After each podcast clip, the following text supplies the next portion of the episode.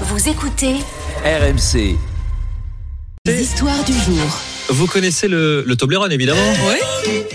Le Toblerone qui vient de Suisse, comme vous pouvez l'entendre, du chocolat, du nougat, du miel, des amandes, c'est délicieux en forme de triangle qui reprend euh, le logo, la forme triangulaire, en tout cas, du, du Mont Cervin, qui est une des plus hautes montagnes d'Europe. Le Ah, C'est Toblerone. pour ça qu'il est triangulaire. Oui, exactement. Voilà, première info. Toblerone, fabriqué depuis 1908, précisément à Berne, la capitale de la Suisse. C'est une pure tradition suisse. Sauf que, patatras, les propriétaires américains de la marque ont décidé de déménager des localisations à Bratislava, en Slovaquie. Ils vont Ah bah oui, quitter c'est pas la même. les montagnes suisses, ça ne plaît pas du tout aux Suisses qui disent bah finalement au nom d'une loi protectionniste de 2017, euh, vous quittez la Suisse, vous arrêtez d'utiliser notre petit drapeau, vous êtes- vous arrêtez d'utiliser notre euh, petite montagne et vous allez devoir changer de logo.